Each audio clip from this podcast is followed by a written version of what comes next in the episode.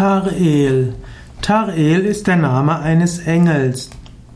Tar'el gilt als Engel, der gefallen ist. Tar'el wird als gefallener Engel bezeichnet. Tar'el ist der neunzehnte der gefallenen Engel nach dem Buch Henoch. Tar'el ist also ein Engel, der im Buch Henoch erwähnt wurde und Tar'el ist also ein Engel, der seine Kräfte missbraucht hatte und der Geheimnisse offenbart hatte, die er nicht hätte offenbaren sollen.